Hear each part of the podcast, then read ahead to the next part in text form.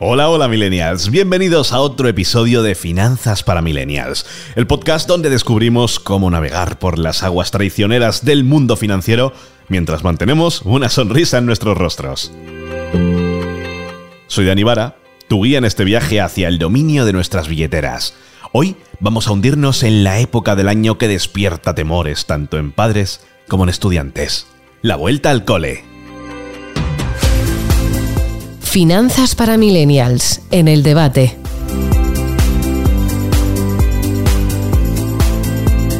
Y hoy tenemos que hablar de una verdad incómoda. Este año, la vuelta al cole parece haberse graduado y obtenido un máster en ser cara. Pero, como siempre, aquí en Finanzas para Millennials estamos para ayudarte a superar los obstáculos financieros, incluso los que vienen con mochilas llenas de libros. Y es que para el curso 2023-2024 la vuelta al cole va a costar 410 euros de media por alumno frente a los 405 del 2022, según un informe publicado por la financiera BankMe. Aunque la subida de este año parece que es pequeña, llega justo un año después del gran subidón que vivimos en la vuelta al cole del curso 22-23 y es que con relación al del 2021-2022, cuando el coste medio por alumno subió casi 20 euros de un año para otro, de 386 de 2021 a los 406 del 2022. Pero primero vamos a echar un vistazo rápido al lado bueno. Hey, el regreso a las clases también significa volver a ver a los compañeros, a los amigos. Y sí, comprar nuevos aparatos, nuevos objetos, nuevos libros escolares puede ser divertido. Estrenar esa mochila con estilo o estampar, oye, pues mira, tu propia esencia en los cuadernos puede ser emocionante, pero no nos engañemos. También puede ser muy duro para nuestras carteras.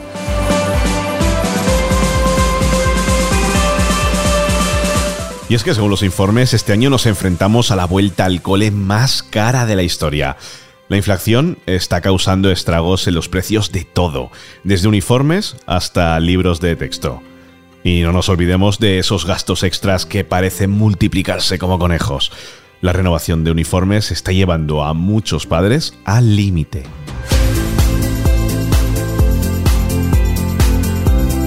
Pero, ¿sabes qué? No somos víctimas indefensas en esta película de gastos de terror. Aquí hay algunos trucos para que la vuelta al cole, oye, pues no tumbe tus finanzas. Por ejemplo, en lugar de correr a la tienda más cercana y comprar todo lo que ves, planifica con anticipación. Como ves, te lo digo programa tras programa. Lo importante en las finanzas es la planificación. Haz una lista de lo que realmente necesitas y establece un presupuesto. Puedes encontrar ofertas geniales en línea y en tiendas locales si buscas bien. Y no olvides revisar los objetos del año anterior. Algunos, por no decir la gran mayoría, podrían ser reutilizables.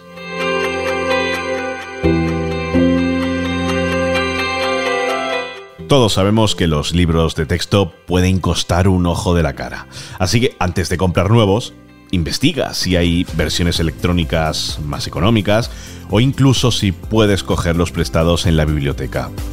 Y oye, ¿por qué no considerar comprar libros usados? Ya sabes que la sabiduría en estos libros nunca caduca. Y contamos en el programa de hoy de Finanzas para Millennials con Silvia Llorens de calmafinanciera.com que nos va a ayudar a poner un poquito de, bueno, iluminar toda esta oscuridad que se nos viene encima de cara a las próximas semanas. ¿Qué tal, Silvia? Hola, ¿cómo estás, Dani? Encantada de estar aquí otra vez contigo.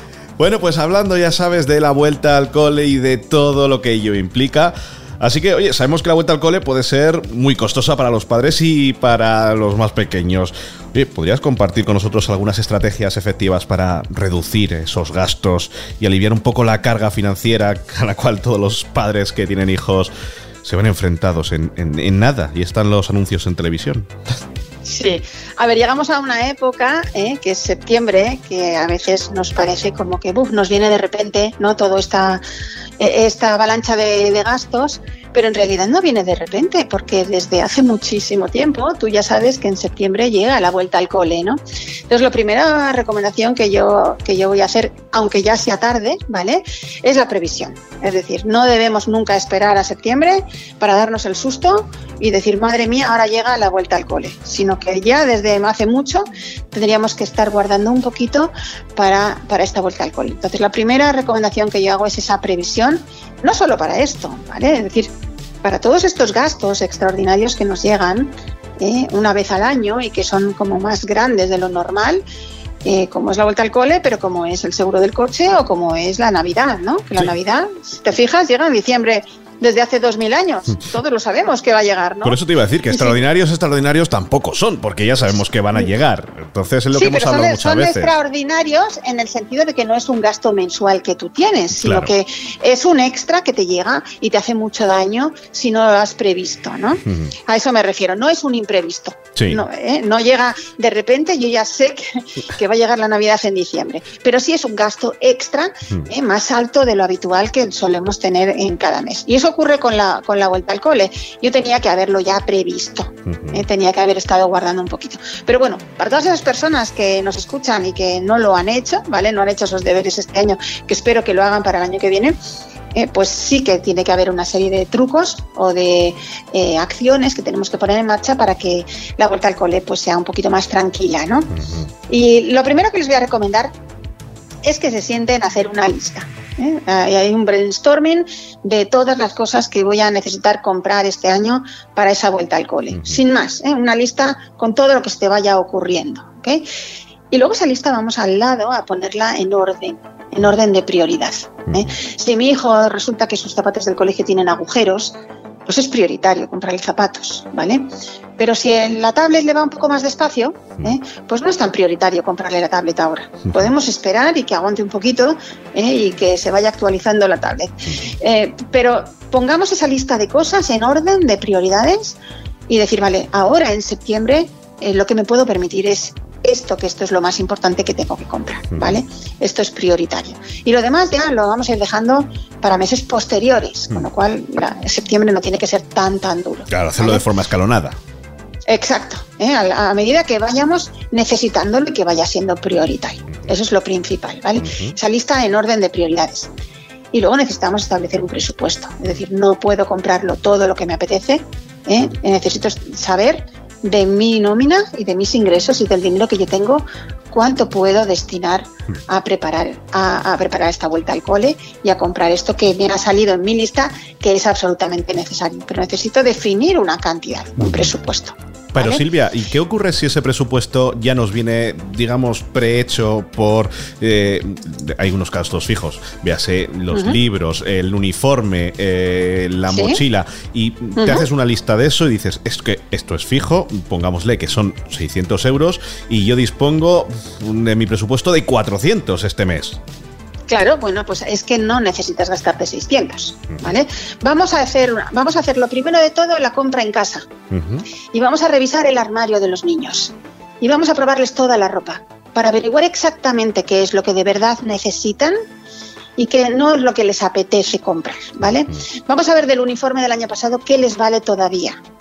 Y vamos a ver de lo que les falta si puede heredar de su hermano mayor, si puede heredar de un primo, de un compañero del colegio. O sea, yo tenía una verdadera mafia en el colegio de madres donde intercambiábamos eh, uniformes que estaban en perfecto estado, que al niño ya se le había quedado eh, pequeño porque hay compañeros que crecen más rápido que el tuyo, ¿no? Entonces, oye, vamos a pedir, eh, porque hay, hay prendas que se pueden seguir utilizando sin tener que gastar, ¿vale? Vamos a la vieja escuela, vamos a heredar, que parece que hay que comprarlo todo nuevo. No, no, no. La ropa y el uniforme también la podemos heredar. Y de amigos, y de primos, y de conocidos. O sea que, o, incluso en el peor de los casos, si no lo encuentras, decir, pues lo voy a comprar de segunda mano, que ahí está Wallapop y están todas estas apps que nos ayudan a, hacer frente también a estos gastos de una forma mucho más barata. Eso con respecto a la ropa, pero no solo la ropa, es decir, vamos a ir de compras en casa también para todo el material escolar que en casa podríamos montar un mercadillo probablemente de, material, de rotuladores, eh, libros, cuadernos, cuadernos que le arrancas las primeras hojas y todavía están perfectos. El sacapuntas del año pasado me sigue sirviendo y la goma de borrar también y el pegamento. Es decir, que tenemos en casa muchísimo que deberíamos reutilizar también como enseñanza a nuestros hijos, ¿no? El, el decir esto, oye, no, esto se sigue utilizando, esto sigue estando bien, no hay que comprarlo nuevo. Hmm. No tanto por el ahorro, que también, ¿eh? sino como la enseñanza que le estoy dando a mi hijo de decir, oye, esto se puede seguir aprovechando. Vamos a salvar el planeta también, ¿no? Mientras tanto, vamos a reutilizar y a, seguir considerando todo lo que tenemos en casa ¿eh? como material que todavía sirve. Con lo cual ya no son 600 euros, ¿eh? ya hemos reducido un poquito. porque al fin y al cabo es verdad que ocurren varios factores. En este caso lo hemos hablado ya varias veces. Silvia, eh, eh, hablábamos de la el sacapuntas, de la goma de borrar, de los libros, de los, eh, de los bolígrafos, de los lápices que parecen que apenas mm, cuestan nada. Pongámonos a sumar todo al cabo de un año. Muchísimo dinero, muchísimo dinero, claro que sí. Libros de texto, por ejemplo. Ahí te iba a preguntar. De segunda mano. Tal cual. De segunda mano, claro. Eh, yo conozco muchísima gente que vende sus libros de texto de un año para el otro.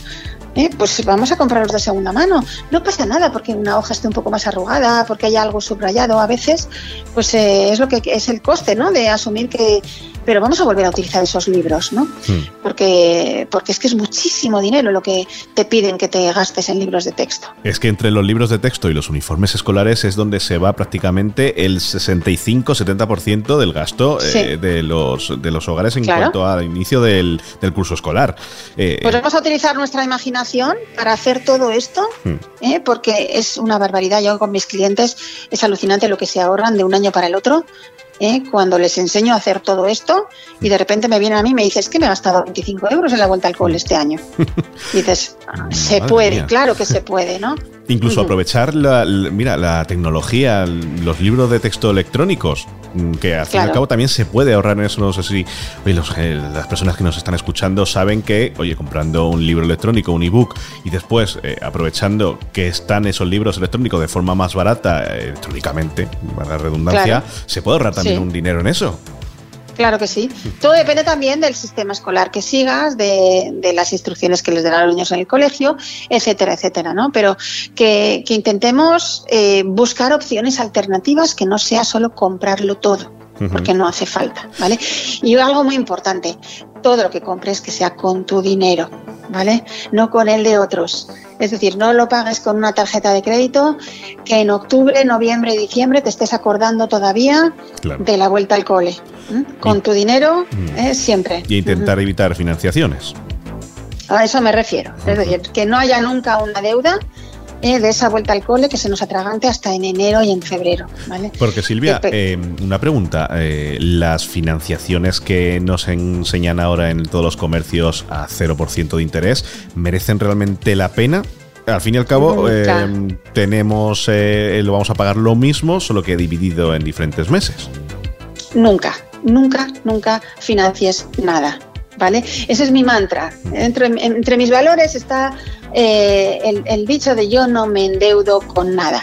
Primero, ¿por qué? Porque todas estas plataformas que existen ahora de compra ahora, paga luego, ¿vale? Sin intereses, eh, tienen mucho escondido detrás.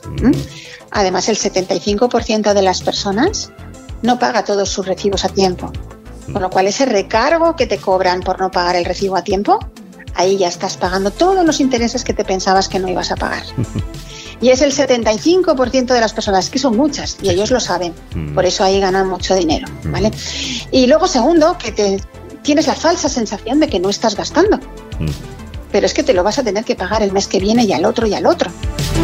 Entonces eso se te va a juntar con otra financiación que ya has hecho el mes pasado.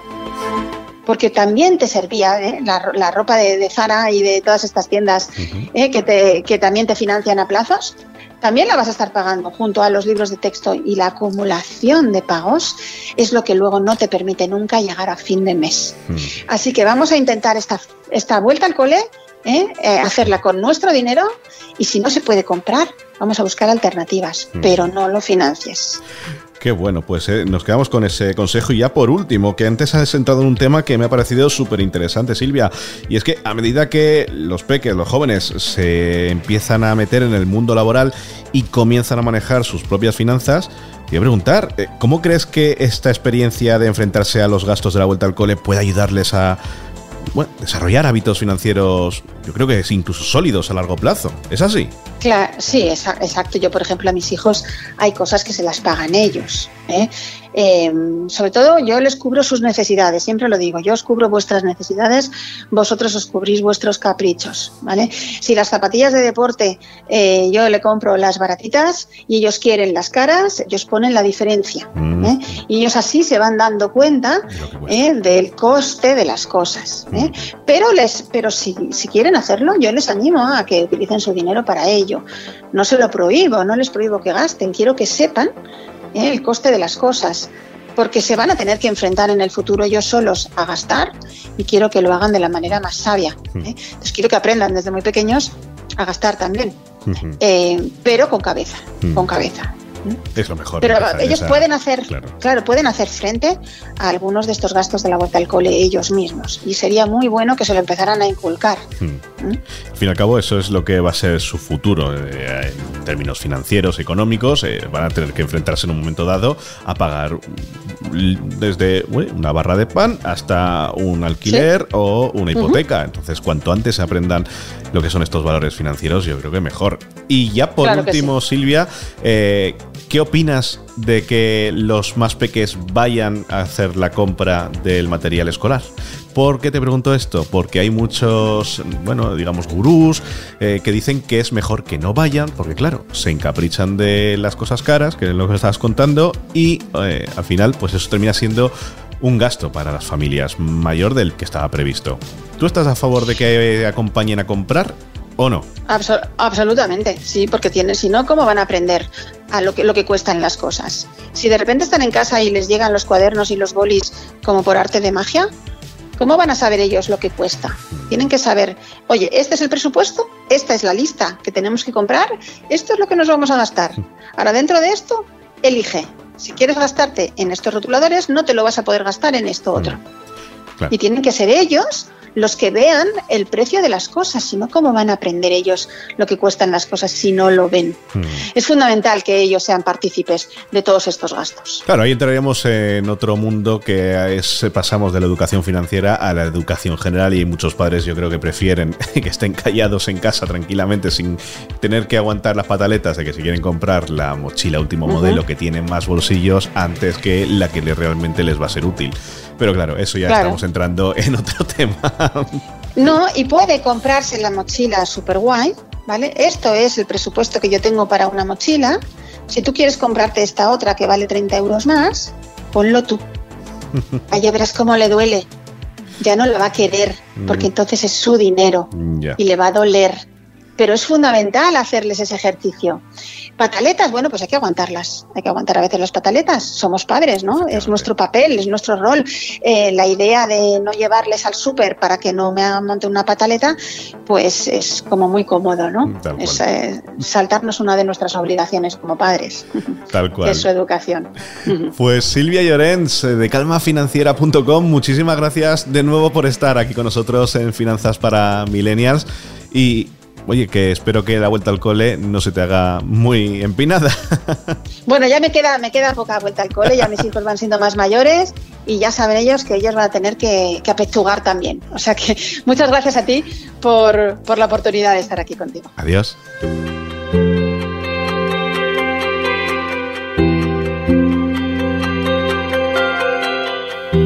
Pues ahí lo tienes, Millennial. La vuelta al cole puede ser un reto financiero para las familias, pero con un poco de planificación y creatividad podemos superarlo. Y sabes qué, estos consejos también pueden aplicarse en muchas áreas de nuestras vidas. Así que aprendamos a manejar nuestras finanzas mientras dominamos la jungla académica.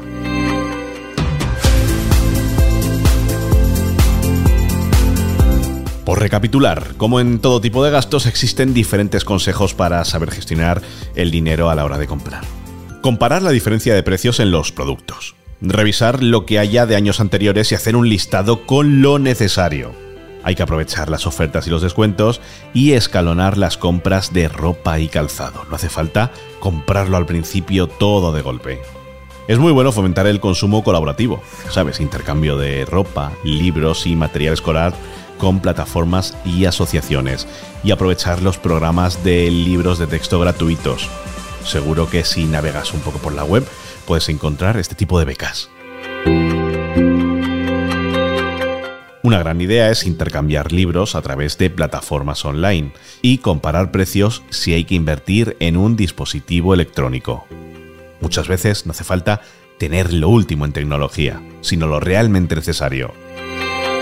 Y por supuesto, lo último y más necesario es recuperar los buenos hábitos al empezar de nuevo la rutina.